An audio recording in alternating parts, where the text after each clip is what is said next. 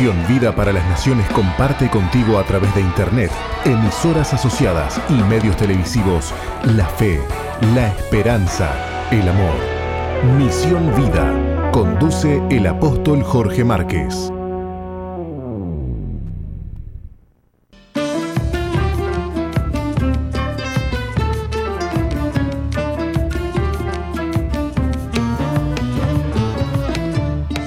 Bueno, continuamos con Misión Vida, ¿qué le parece? Continuamos.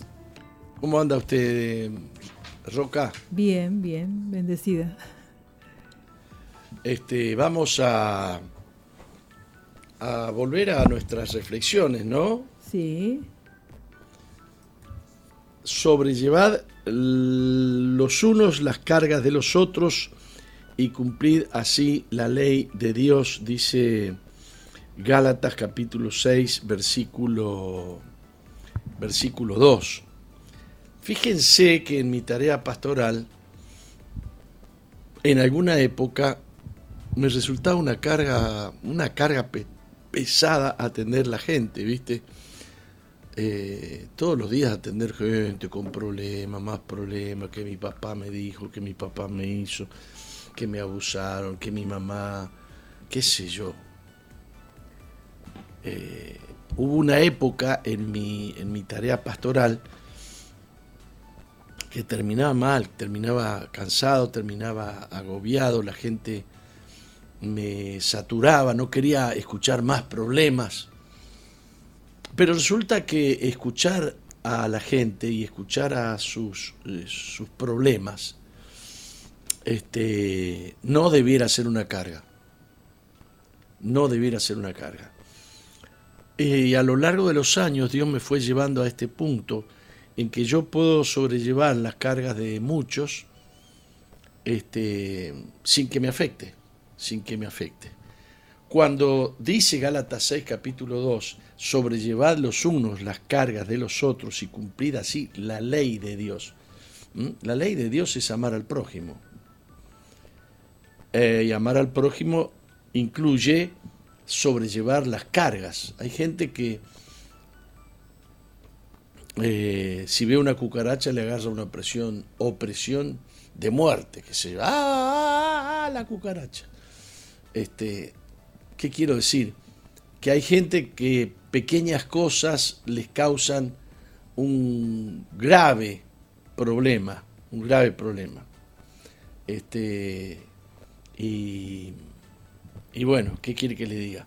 Ayer estaba escuchando eh, a alguien que estaba hablando diciendo que los pastores también necesitan ayuda psicológica por este tema que estás hablando, ¿no? Que muchos eh, atienden muchas personas con dificultades, con eh, diferentes temperamentos y, tienen que, lidiar con esas personas y, hablaba de que los pastores necesitan una ayuda psicológica. Vos nunca recibiste una ayuda psicológica. Vos, no. vos le diste las cargas y las diste al Señor. Sí. Hay una, hay una, hay una lucha en este, en este momento eh, que parece que se, se aumenta. Y es que hay, hay corrientes de, de, cristianos que dicen que la psicología no es un arma de Dios, no es de Dios que todos los fundamentos filosóficos de la psicología son, eh, están basados en, en la psiquis humana, en el alma,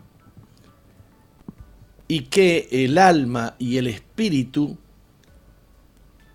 eh, interactúan de tal manera que vos no podés hacer de cuenta que el espíritu no existe o que podés tratar un problema al margen del espíritu.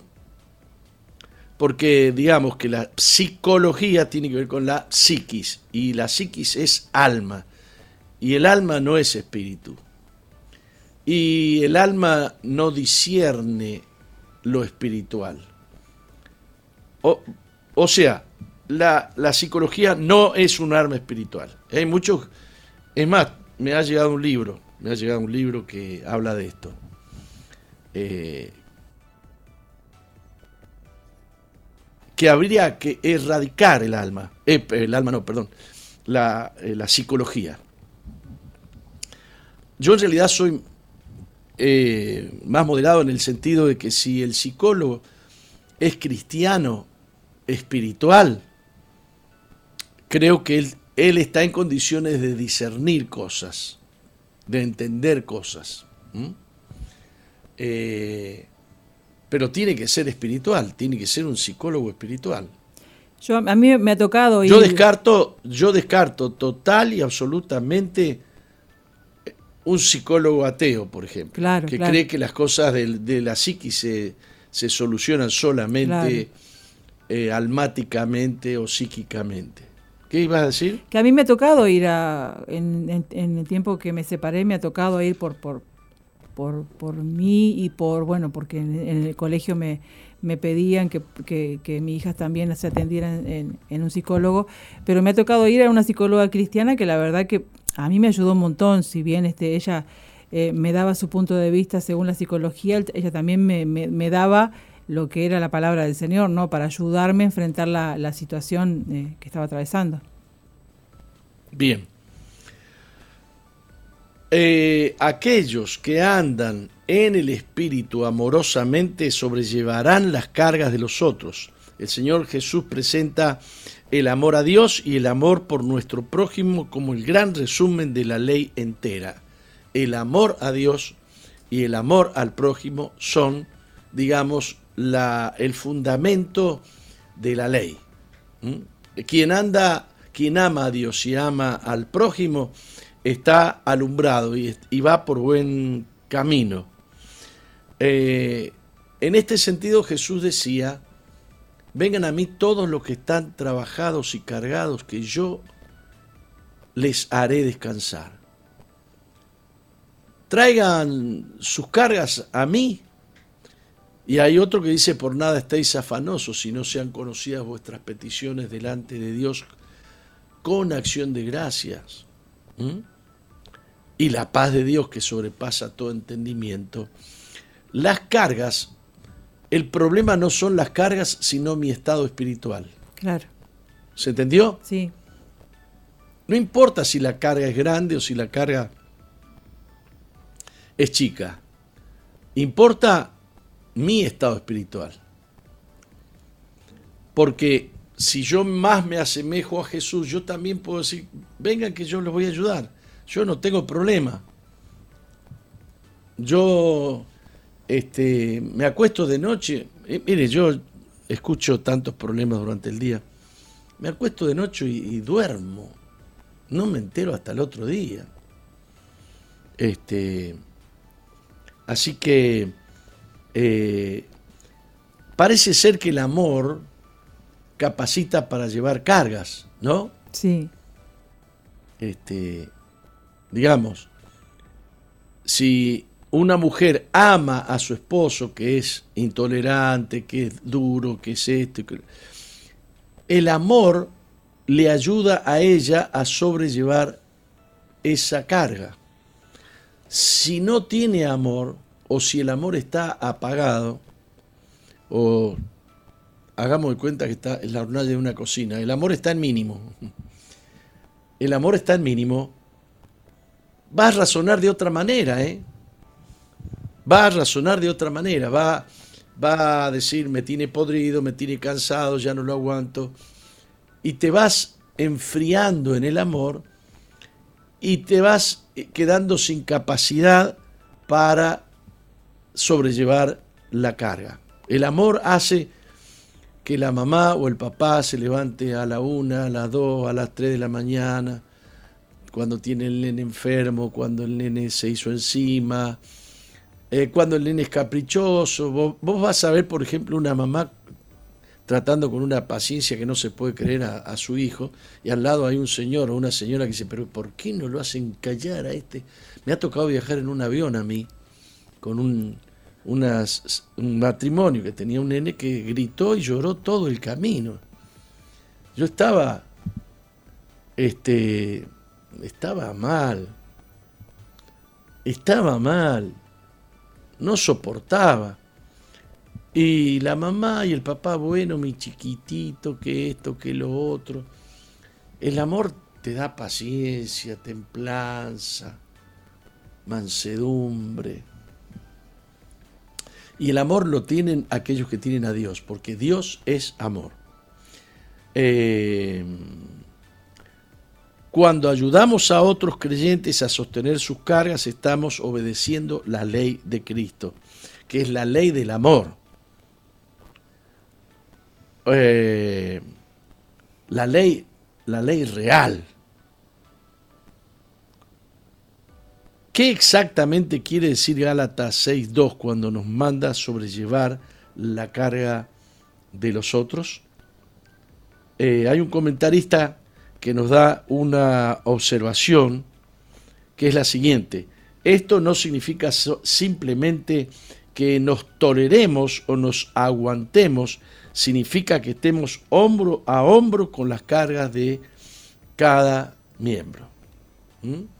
A veces una persona lo único que, necesita es alguien que le preste el oído, ¿no? Que les escuche porque para sacar todo eso que hay en su corazón. Perfecto, sí, sí, sí. En mi tarea de, ayudar a personas, hay personas que vienen con una necesidad increíble de, de ser escuchados de ser escuchado. Y me ha pasado muchas veces que una persona ha hablado 20 minutos, media hora, yo no sé ni qué contestarle, porque viene tan enredado y entonces yo le sigo la conversación y habla, habla, habla, habla. Y al final termina de hablar y dice, gracias, me ha hecho mucho bien hablar con usted. Y yo no hablé nada habló la persona. Claro. Hay, hay que tener amor para aguantar toda una historia que vos no podés meter ni un bocado, ¿vos has visto? Sí, sí, sí. Y después ¿qué, qué, qué persona más buena, cómo me escuchó. O habló conmigo. No, ni siquiera hablé. Simplemente te miré con una mirada de amor y mientras vos hablabas, yo le pedí al Señor, Señor, ¿qué, ¿qué, hago con esta persona? Y el Señor no me contesta nada, entonces yo no digo nada. Y la persona terminó de hablar, dice, ahora me siento mejor. Eh,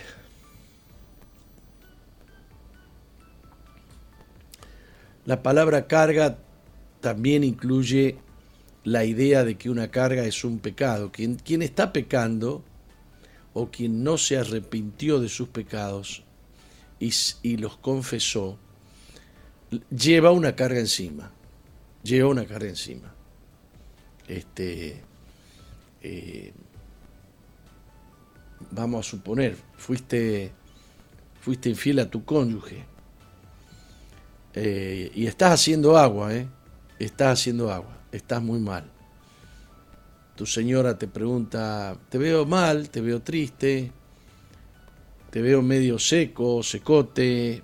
No, no es nada, no, no, no, no. Eh, pero la procesión va por dentro.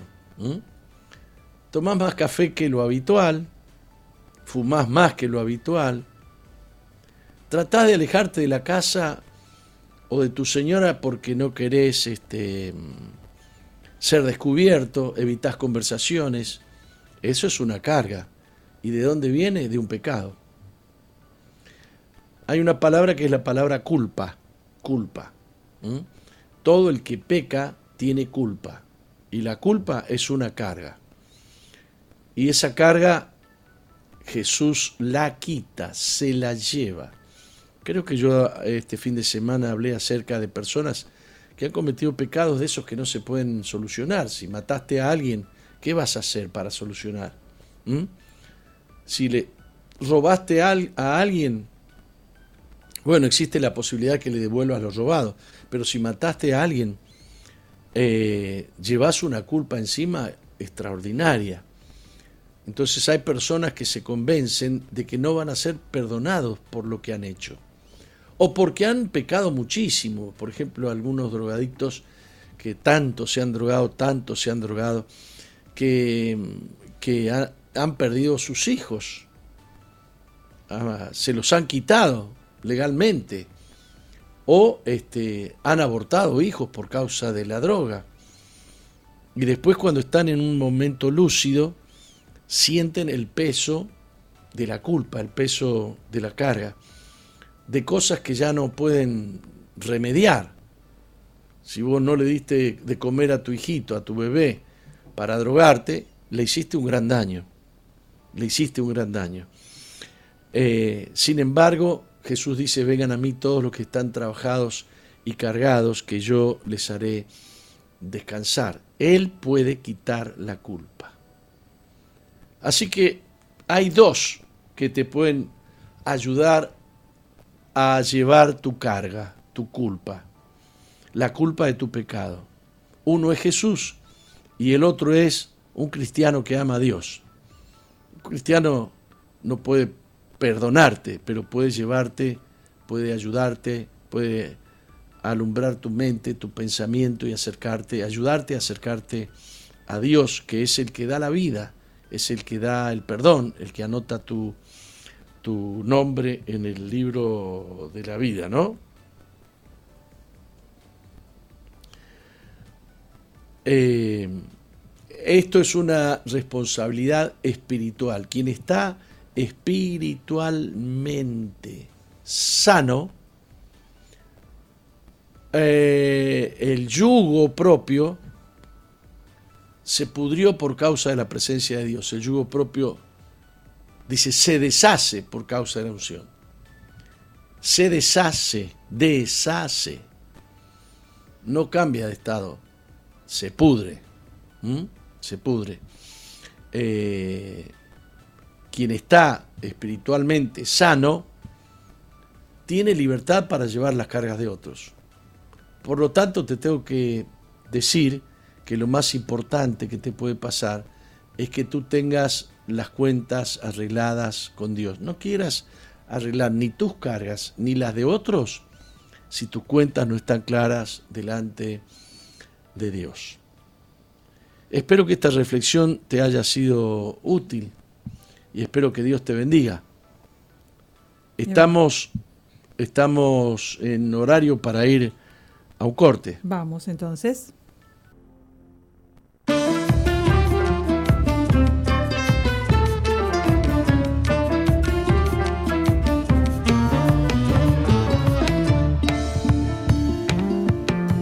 Continuamos, continuamos con Misión Vida en esta mañana. Roca, tenemos que recordarle a la gente que este fin de semana tenemos encuentro. Tenemos encuentro. Tenemos pocos inscriptos en este encuentro. Así que eh, si conoces eh, a alguien cerca tuyo, eh, avisale a los líderes de la iglesia, avisale, porque hemos tenido tanta actividad, tanta actividad que tenemos descuidado promover los encuentros en, en Veraca.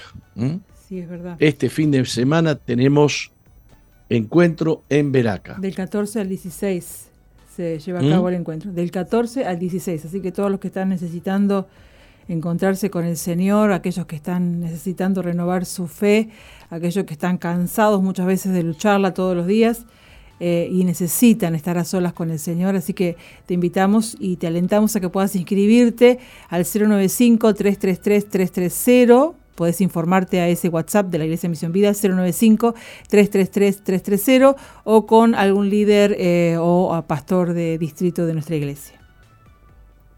Bueno, eh, la semana que viene un grupo de 28 personas vamos a estar viajando a Córdoba al Congreso Anual del Congreso Iberoamericano por la Vida y la Familia.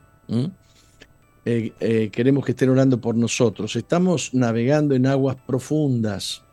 Eh, la situación, hay alguien, aquí está. La situación es compleja en el mundo, está muy revolucionado el mundo. Hay noticias que son muy, pero muy inquietantes. Noticias de guerra, noticias de pandemias, noticias de nuevas pandemias, noticias... La, noticias de, eh, de nuevas vacunas, noticias de, guerra.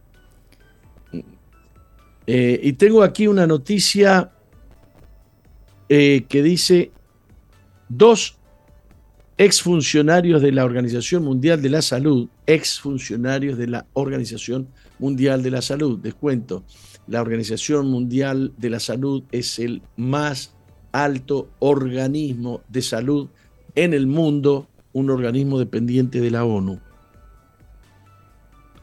Estos exfuncionarios han declarado que lejos de abogar por el bien de la salud de los países miembros, y hay 190 países adheridos a la Organización Mundial de la Salud.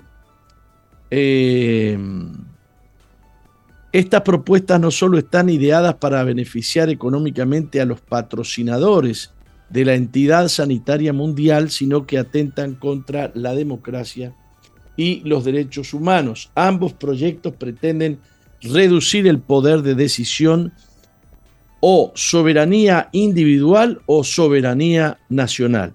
Atenti, uno de los graves problemas que están ocurriendo es que hay movimientos eh, pseudo legales que están luchando contra la soberanía de las naciones, sustituyéndolo por la obediencia a las recomendaciones de esos organismos. Ellos producen recomendaciones porque no están autorizados para obligar a las naciones, pero cada vez las naciones están más obligadas a acatar esas recomendaciones. Usted vio durante el COVID, eh, tanto el presidente de la Nación como el secretario de, de la presidencia, como el ministro de Salud Pública, dijeron cosas parecidas a esta. En el futuro habrá un mundo para los que se vacunen y otro para los que no se vacunen. Bueno, cuando, cuando tienen que salir al rescate de las naciones, eh, les sí, te doy, te ayudo, pero vos tenés que hacer esto y esto y esto. Eh, el COVID se transformó en una excusa increíble, porque eh, se le pide a la nación que ponga de lado las leyes soberanas de la nación para atender la salud pública mundial y entonces desde allá mm, se dirige toda la salud del, planeta Tierra. La viruela del mono y otros curiosos brotes, la Organización Mundial de la Salud puso en curso dos procesos paralelos destinados a reformar el marco jurídico internacional en el que se basa la arquitectura mundial de preparación, respuesta y resiliencia ante emergencias sanitarias. El primer eh, proceso en curso en la Organización Mundial de la Salud es la negación a través de órganos intergubernamentales de negociación de un nuevo tratado sobre preparación y respuesta ante pandemias, al que bautizó convenio, acuerdo u otro instrumento internacional sobre prevención, preparación y respuesta ante pandemias. El segundo proceso es la revisión del marco jurídico internacional existente sobre emergencias sanitarias, preparación y respuesta que es el Reglamento Sanitario Internacional, al cual pretenden incorporar una serie de enmiendas. Ambos procesos parecen precipitados. El objetivo es que tanto el texto del tratado como la enmienda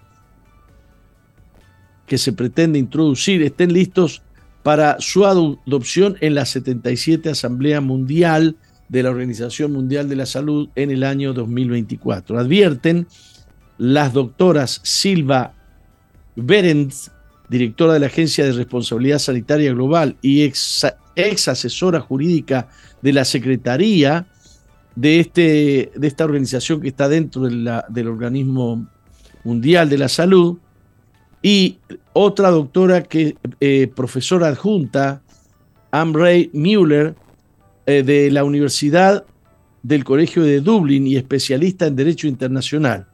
En un análisis publicado recientemente, las especialistas hacen hincapié en que negociar un nuevo tratado multilateral en, menos de tres años es muy poco habitual y que los estados solo dispusieron de acuerdo meses, de cuatro meses para presentar enmiendas. Miren, unos meses antes que se declare la pandemia del COVID, se cambió la definición de pandemia para que lo del COVID terminara siendo una pandemia. Si es una pandemia, es decir, se entra en, en una crisis de salud mundial, si se declara. Entonces empezaron a venir esto de ponerse el trapito en el bozal, le decía yo, ¿se acuerdan?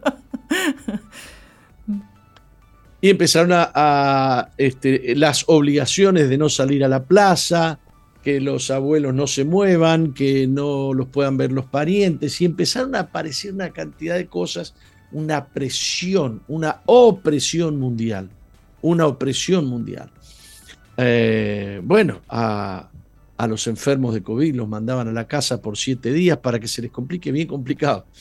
Y entonces si empezaban ya a que no podían respirar, ahí los internaban. Y ahí les metían un, procedimiento eh, de respiración, digamos, por cañería directa al, este, a los pulmones, que muchísimos expertos han dicho que er, era un crimen, que era un crimen, que eso no se debía hacer. ¿Qué es lo que se pretende ahora? Firmar en el año 2024 un convenio con todas las naciones para que las naciones dejen en manos de la Organización Mundial de la Salud eh, estos temas y se sometan, o sea, someten su soberanía a los dictados de salud de la Organización Mundial de, la Salud. Y las naciones van a hacerlo, ¿no? alguna que otra. Alguna se está preparando, claro. Ahora, hay estados de Estados Unidos que ya se han, se han plantado contra eso. Y hay naciones que creo que se van a plantar. Claro que van a tener sanciones económicas, claro que van a tener mm, serios, eh, serios problemas. ¿Cuál es el problema principal? Que los principal, principales aportadores de recursos a la Organización Mundial de la Salud son precisamente dos tipos de, seres. Eh, unas, las farmas, los laboratorios internacionales y otros los que están interesados en reducir la población mundial, porque últimamente tenés que, digamos, morir para salvar el planeta, te tenés que dejar matar.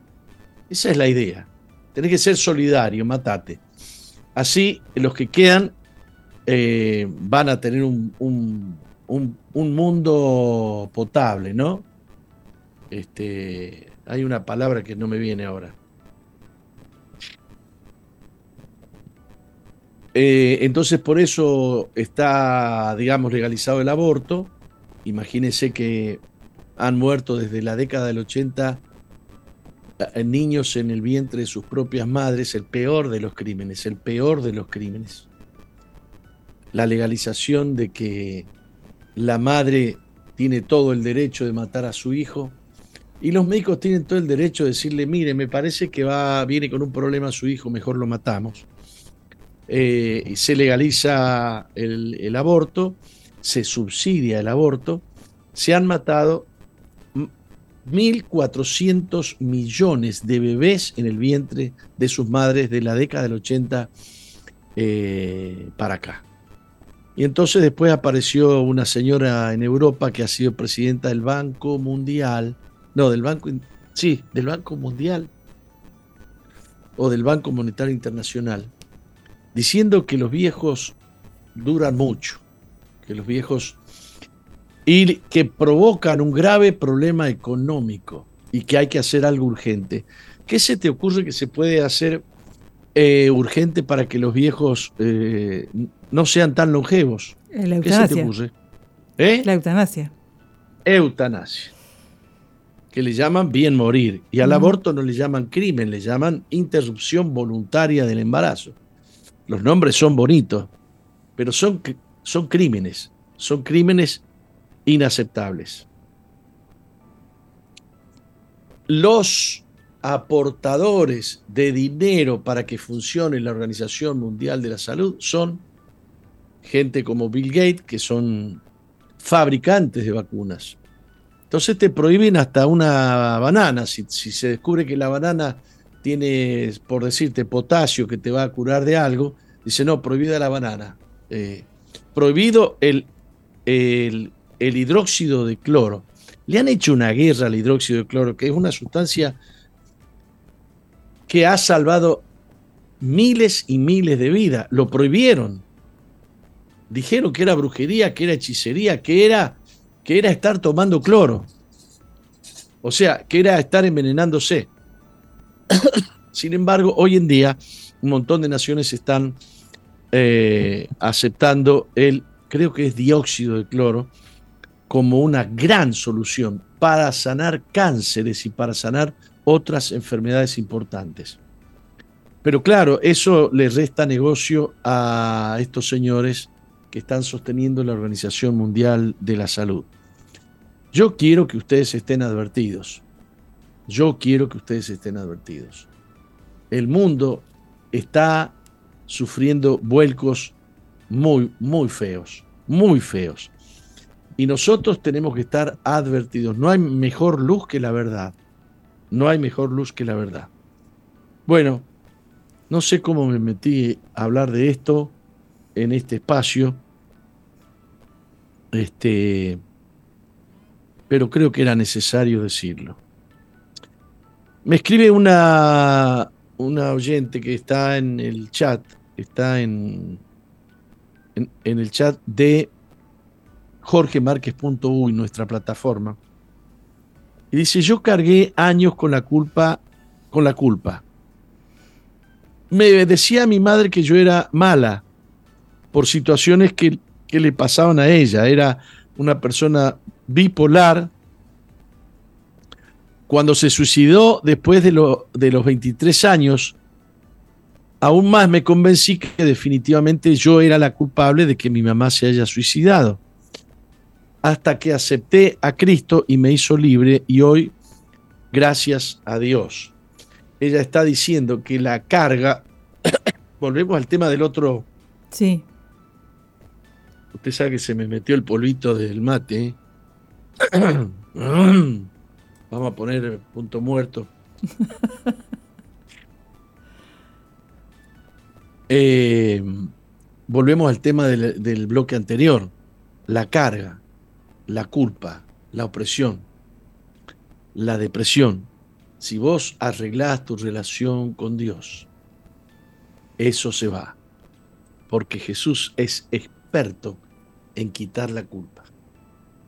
Dios te ama, Dios te perdona. El amor de Dios es extraordinario. Dice el profeta Sofonías,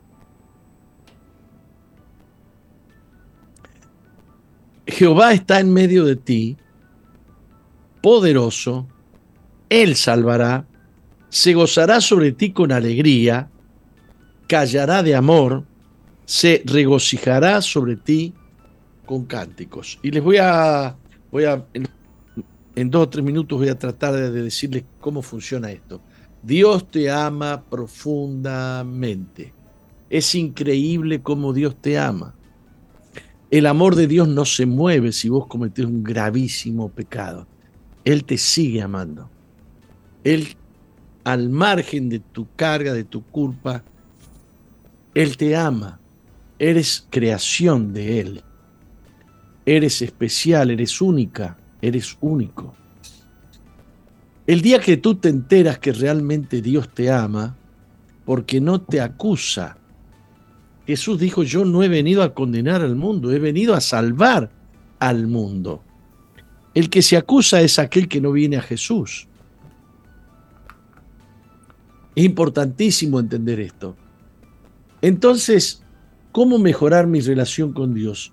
Si yo llego a comprender cabalmente, entra dentro de mi corazón, de mi alma, de mi espíritu, de mi pensamiento, la convicción de que Dios me ama, el amor de Dios, el amor de Dios cambia todo dentro de mí. Entró el amor de Dios en mí, entró. Y cuando yo me siento amado, me dan ganas de vivir. Vamos a suponer una chica que nunca fue amada por su padre, por su madre, eh, que no encontró que le hicieron bullying en la escuela, etc. Vive mal, vive mal. Un día un muchacho se enamora de ella. y se enamora profundamente. Posiblemente ella al principio dude porque ella no cree que la amen, o no se cree merecedora de ser amada, o no se cree suficientemente linda para ser amada, o se culpa porque es la culpable de que se suicidó la madre, como dice aquí eh, Mónica. Este,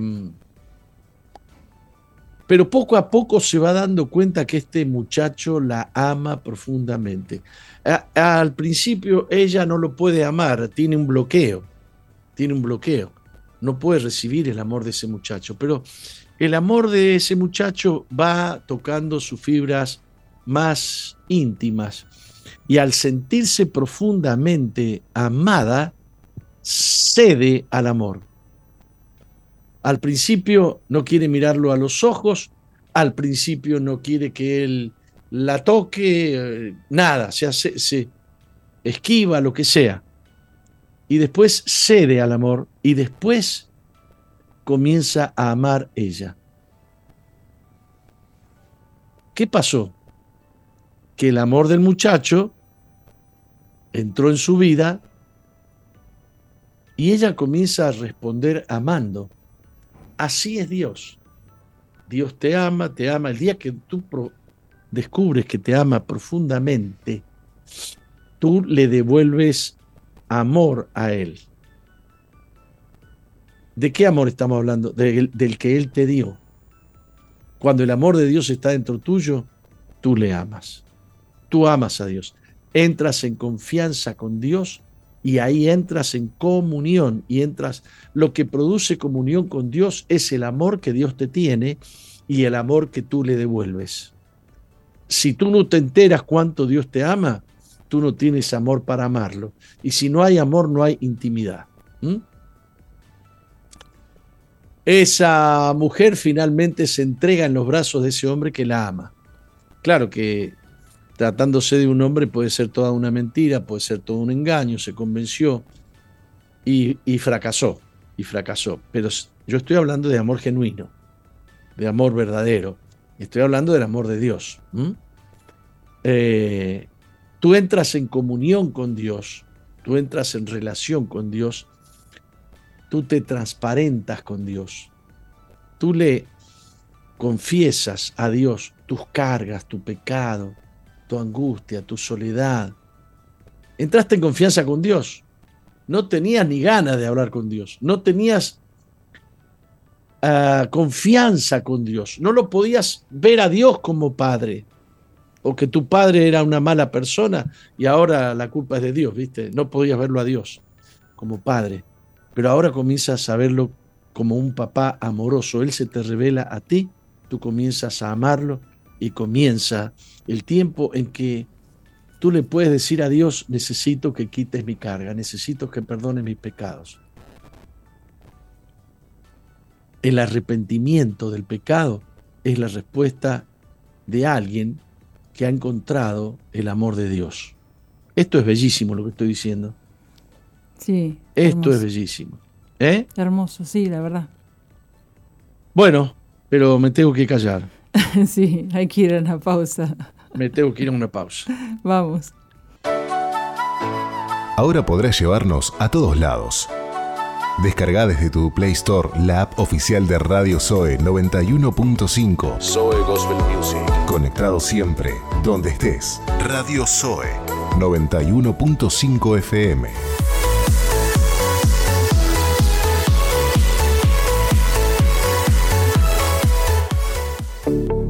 Estás en la sintonía de CXD 218, SOE FM 91.5, Gospel Music.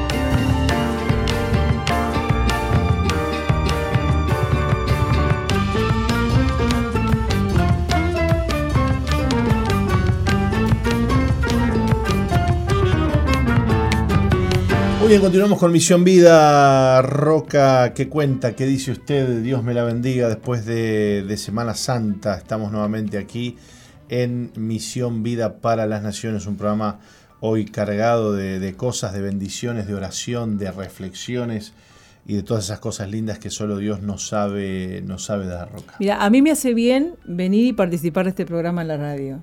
Y la verdad que estoy muy agradecida a Dios por poder estar en este programa imagino que a la audiencia también, ¿no? Y hay gente que dice que bueno, que este programa le, hace bien, que escuchan, que lindas las enseñanzas.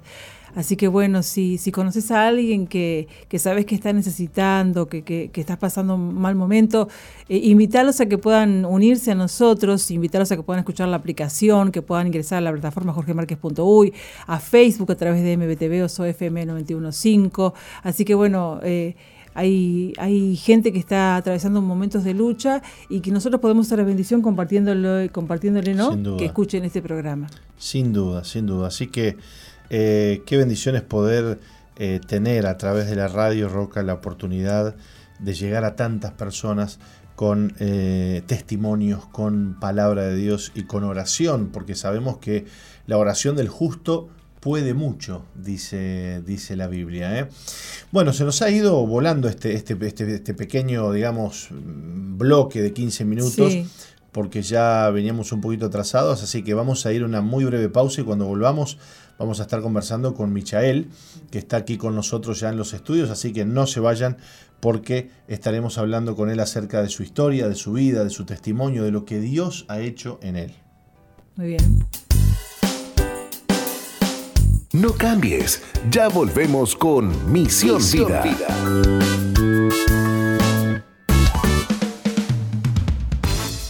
Sigue al apóstol Jorge Márquez en Twitter e Instagram, arroba Jorge Márquez, Uy. Y suscríbete al canal de YouTube Jorge Márquez. Jorge Márquez.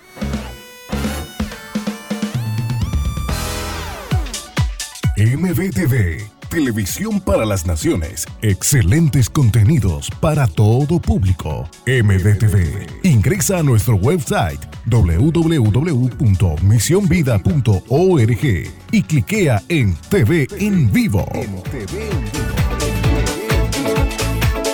Televisión para las Naciones.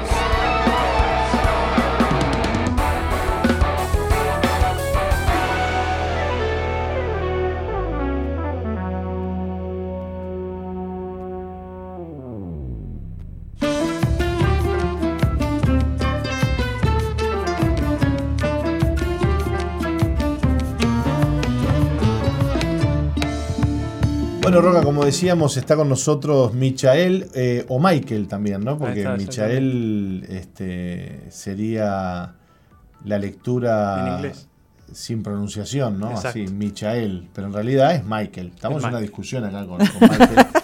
este, en el que, bueno, este, ¿cómo, se, ¿cómo se dice su nombre?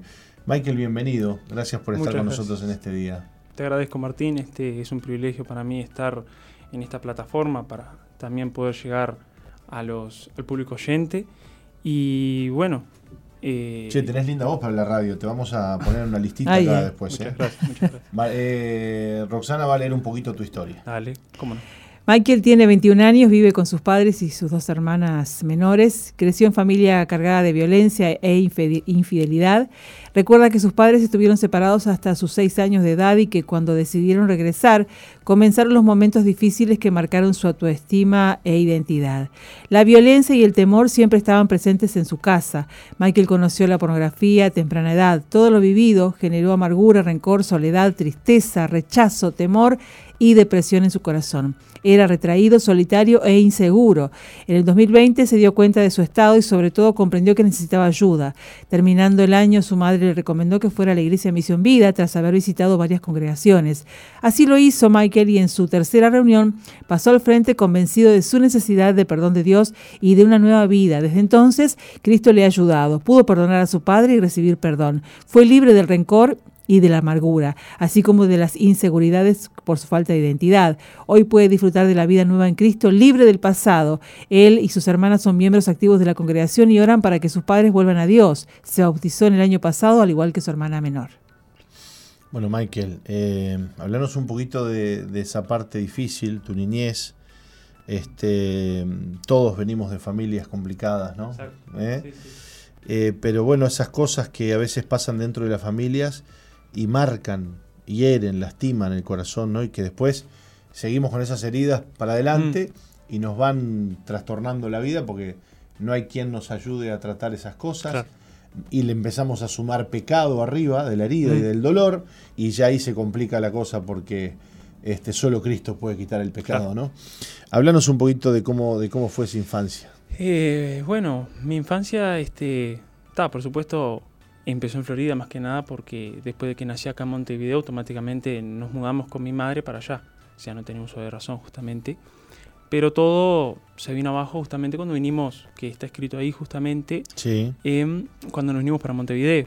Que, bueno, el matrimonio de mis padres ya era disfuncional y cuando vinimos para acá empeoró todo porque justamente las heridas de ella, las heridas de él y todo ese tipo de cosas que eran desconocidas para nosotros siendo niños, tanto para mí como para mis hermanas, este, terminó como chocando, este, no solo entre ellos, sino que también eso cayó y se volcó arriba de nosotros. Eh, bueno, como dice ahí también, conocí la pornografía a los seis años prácticamente, este, y ta, eso empezó a generar inseguridad, escondida prácticamente, escondida, escondida, de manera escondida empezó a generar esas inseguridades. Este, y ta, así fue por muchísimos años, por muchísimo tiempo. Este, me metí en cualquier cosa. Nunca toqué las drogas, gracias a Dios, pero eh, no importaba el punto ese. El punto es que yo estaba mal en ese entonces por esa misma niñez. Este, pero fue poner un pie acá en Montevideo con las inseguridades de mis padres y bueno, nosotros le seguimos la marcha, digamos, porque mm. más tarde, lejos de que... ¿De dónde, de dónde venías? De, Florida. De, Florida. Nací acá en Montevideo nos habíamos ido a Florida por un tema de que, ta, mi madre tenía a mi abuela allá, que bueno, es la madre de ella, y ta, después nos volvimos de vuelta para Montevideo a petición de mi padre, justamente. Este, queriendo mejorar las cosas, pero de una manera equivocada, ¿no? Em, y, ahora qué, qué duro, ¿no? Que, que, muchas veces la capital sea el lugar donde, ¿no? Donde, donde empeora la cosa, ¿no? Claro. Hay más perversión, hay más pecado, hay más problemas, hay más situaciones este, y, mucha gente que, a veces buscando ¿no? salir adelante, dice, bueno, nos, nos vamos a Montevideo y, claro, y empeora la cosa. ¿no? ¿Cómo em, empeoró para vos? Empeoró en todo sentido, porque cuando llegamos acá, por ejemplo, lo, en, la primera señal de que estuve a ir mal fue cuando nos anotaron en la escuela, ya fue un caso. Este, esa escuela, más que una escuela, era, parecía una correccional. Ya había malas costumbres desde mi casa y en esa escuela más todavía. Este, no había llamado de atención, no había disciplina, no había nada que al niño en sí le hiciera ver de que lo que estaba haciendo estaba mal. Claro. Entonces uno se termina contagiando y haciendo todas esas cosas.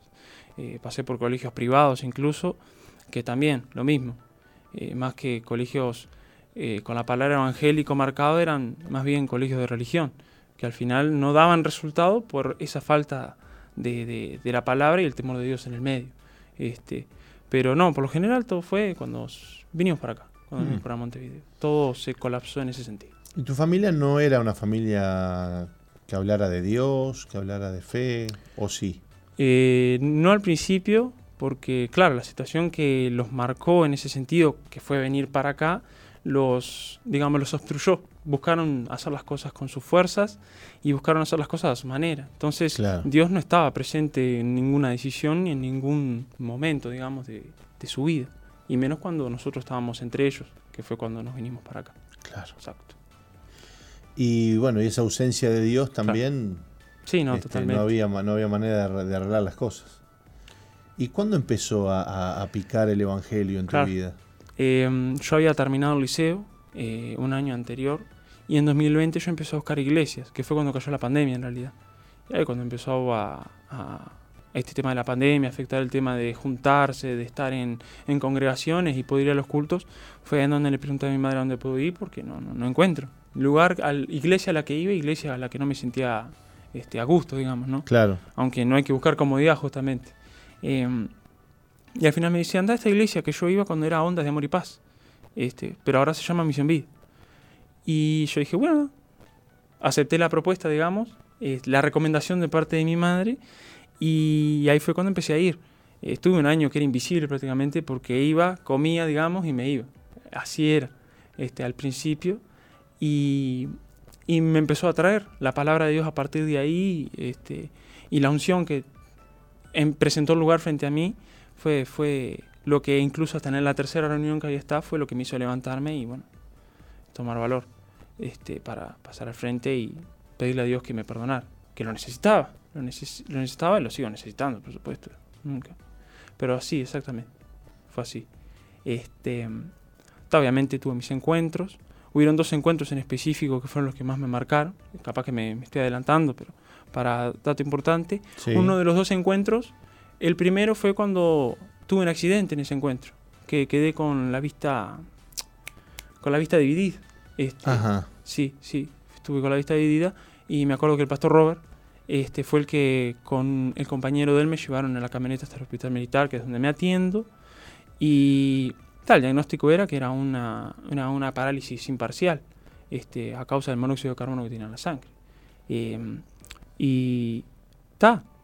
Obviamente en el hospital, con fiebre con todo, empecé a perder la fe, digamos. Este, estuve en esa, de perder la fe, de que no puede ser, porque me está pasando esto, y después más tarde empecé a entender justamente por qué me pasaban esas cosas y por qué en específico en el encuentro una situación así.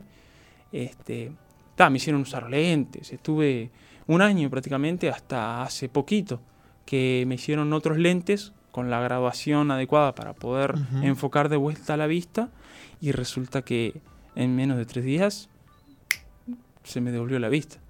Este, y el último encuentro que, que el que me marcó más fue el del 23 al 26. Este, no sabría cómo empezar a decirlo, pero fue lindo y fuerte a la vez, porque aprendí un montón, aprendí un montón de cosas y aprendí lo que significa el valor de las cosas en realidad, no solo de las cosas, sino de las personas también.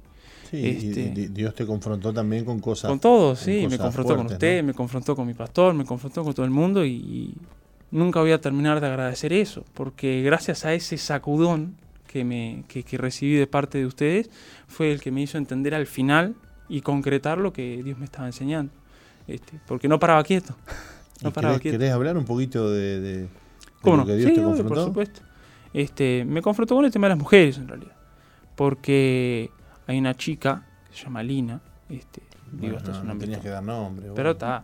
Este, hay una chica que está en la iglesia, justamente, que en el campamento de jóvenes. Hablanos nos un poquito, conocido. hablanos un poquito Claro. de, de por qué hacías eso vos. Claro, el tema del problema de las mujeres, y me disculpo si tiré nombres así, Sí, Eh, está disculpado. este, el tema de las mujeres fue justamente porque hubo un episodio en mi vida donde estuve metido en la homosexualidad. Claro, el tema de la identidad. Desde, No estuviste metido en la no estuve homosexualidad, metido. fuiste abusado. Claro, exacto, ¿Está bien? exacto, sí, sí. Y eso te, y eso te dio mucha inseguridad. Claro, obvio. Y mm, ta, eso, eso ya venía desde antes, justamente, con el tema de la pornografía, las inseguridades dadas por eso. Y bueno, justamente eso, del abuso por parte de, de ese tema en específico. Ahora, ¿cómo, cómo cuando hay un abuso sexual, Mm, eh, el, el abuso sexual puede derivar en la vida de la persona para cualquier lado? Hay personas que se retraen a lo sexual, mm, mm, hay otras personas que se erotizan con el abuso sexual, hay hombres que eh, empiezan a decir, bueno, no, soy una mujer, otros hombres que dicen, no, soy un hombre mm, y lo tengo que demostrar. claro, Y ese fue tu caso. ese fue mi caso. Vos empezaste a, a conquistar mujeres, Mm, a seducirlas, Sí, a hablarles, sí. para sentirte que eras, Masculino. que eras un hombre, claro, que eras un ganador. sí, obvio. Este, ese es el caso de que, bueno, de, de una chica con la que Mm. estuviste hablando, Sí, obvio, no pasó nada, No, no. simplemente conversaste, pero este, Se derivó. ilusionaste, Mm, digamos, generaste claro. ilusiones en alguien que después, bueno, terminó lastimándose por, tu, por tu conducta, ¿no? Claro. Eh, eh, eso fue algo que, bueno, que Dios trató contigo en este, Claro. en este último Y en este encuentro. encuentro fue ese resultado. Y, y era necesario que me retaran con la magnitud que me tuvieron que retar porque este, Estabas descontrolado. estado. Este, no sé si descontrolado, pero esa conducta estaba ahí. Descontrolado o no, estaba ahí, Claro. tenía que ser corregida. Este, y Porque El punto es eh, ese. eh, Michael es muy correcto ahí donde lo ves. Sí. Él es sí, muy sí. educado, es muy bien hablado, es muy, muy correcto. Eh, vos decís, qué lindo este pibe. pero, Pero, lo que lo movía a él, porque él, él, por supuesto, como joven de 21 años que tiene, él tiene todo su derecho de enamorarse de una chica, de formar una Claro. familia, de, de hablar con otra chica de la iglesia. ¿Cómo que no? Por, por supuesto Claro, que tiene. Claro. El tema es que las motivaciones que a él lo movían No no eran sanas. Claro. Entonces no es que él buscaba una enamorarse de alguien porque bueno Dios lo estaba Sí, sí. mandando porque era No, la obvio, voluntad de Dios porque Y es para eh, demostrar que era hombre. exactamente. Entonces en el camino iba dejando un tendedero de, Mm. De chicas que se iban Claro. ilusionando con la idea y lastimando y siendo Claro. usadas emocionalmente Claro. para poder él bueno sentirse que, que era alguien y que era hombre, ¿no? Bueno, Michael, qué, qué bueno que, que Dios te mostró eso, Sí, no, que te lo dejó ver y que hoy estás acá contándonos esto, porque además de mucha bendición, porque hay muchas personas a las que esto les pasa. ¿no? Eh, y, y creo que tu testimonio va a ser de mucha bendición. Este, bueno, les ¿Cómo agradezco el estás espacio. hoy? Bien, ¿Te, estaba medio te per- nervioso. te perdonó el Señor? Pero por supuesto, me perdonó, sí. Este, entre oración, oración y estar en constante comunión con Él y obviamente aprendiendo a cómo a buscarlo y a cómo aplicar todo lo que Él me enseña. Ujú. eh, lo que lo que el mensaje que Él me ha dado es que sí, estoy perdonado. Pero obvio, te voy a seguir caminando en la fe, pues si no, la cosa no va a andar. Qué, qué lindo que es Dios cuando el Señor este, interviene en nuestras heridas, ¿no? Y cómo las, las cosas que vivimos también después condicionan nuestras conductas, ¿no? A futuro, ¿no? Sí, Este, las cosas que vivimos y que no, resol- no resolvemos o no, no- no han sido resueltas después nos llevan a pecar, claro. ¿no? Entonces, eh, Roca, le contamos a la audiencia que este próximo fin de semana tenemos encuentro. Sí, sí. Entonces, fíjate vos las cosas que aprendió Michael en un encuentro, que encuentro. fue confrontado por Dios. Dice, no, te- me, me confrontaron lo- los pastores. No, los pastores lo que hicimos fue eh, confrontarlo de parte del Señor Claro. a él, Claro. con, con esa realidad que estaba viviendo y haciendo. Y bueno, este, Dios este, sanó las cosas Amén. y, y hoy estamos aquí. Así que invitamos, animamos a las personas que vayan a un encuentro, porque en un encuentro pasan estas cosas de poder ver eh, eh, heridas, situaciones, traumas, pecados, Mm. en de principal manera, este, que tenemos que resolver delante de Dios y que quizás no hemos resuelto y que cargamos este, con culpas, con, con angustias, con tristezas, con falta de perdón y de, y de convicción de salvación, Roca. Hay muchos cristianos que han perdido Mm. la seguridad de su salvación porque hay pecados que no están resueltos en su vida. Bueno, el encuentro es un lugar extraordinario para tratar con esas cosas que este, hay que tratar a solas con Dios. Y para eso sirven los encuentros. Así que anímense a, a inscribirse y a ir a este próximo encuentro. Michael, gracias por haber venido. De nada, les agradezco a ustedes por recibir. Dios te bendiga mucho. Igualmente.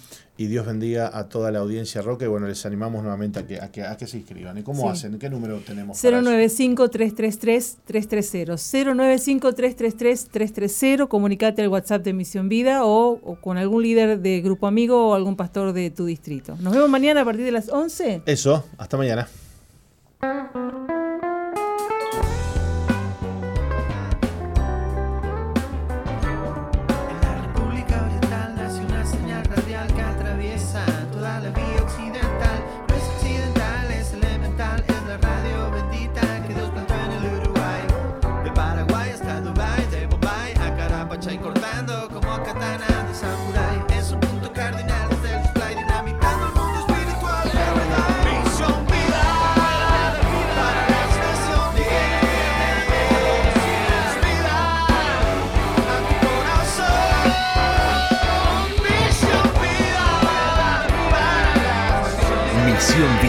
La iglesia que Dios plantó en Uruguay para que juntos alcancemos lo imposible, presentó su programa exclusivo que conduce el apóstol Jorge Márquez.